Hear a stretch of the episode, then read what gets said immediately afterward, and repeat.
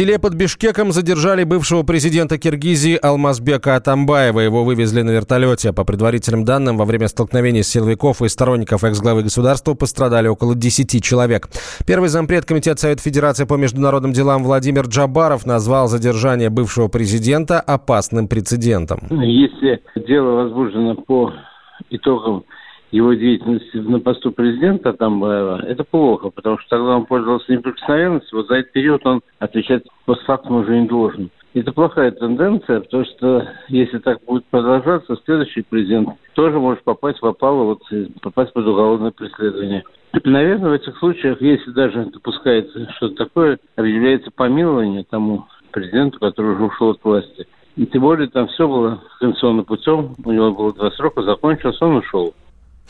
Атамбаев был президентом Киргизии с 2011 по 2017 годы. Он стал первым главой государства, который добровольно покинул должность после первого срока. Именно Атамбаев выдвинул кандидатуру нынешнего президента, однако спустя год признал наличие серьезных разногласий с ним. В июне парламент Киргизии проголосовал за лишение Атамбаева неприкосновенности и статуса экс-президента. Это дало возможность привлечь его к уголовной ответственности. Атамбаева обвиняют в узурпации власти и коррупции, но он считает, что подвергся политическому преследованию. Накал страстей на радио «Комсомольская правда». Здесь, что, здесь нельзя не сказать, что папа богат. Ну, Министерство газовой промышленности, я знаю, как гуляли. Снимали пароходы. Ну, скажи, я... только Нет, без я плохих слов. Считаю. Если у нас такая история, что даже безобидное детское песенное шоу вкладывает кирпичик в создание революционной ситуации, ну, все Взяли встало в один и, ряд вот и с этим плюнули просто в лицо. Совершенно. Андрей и Юлия Норкины.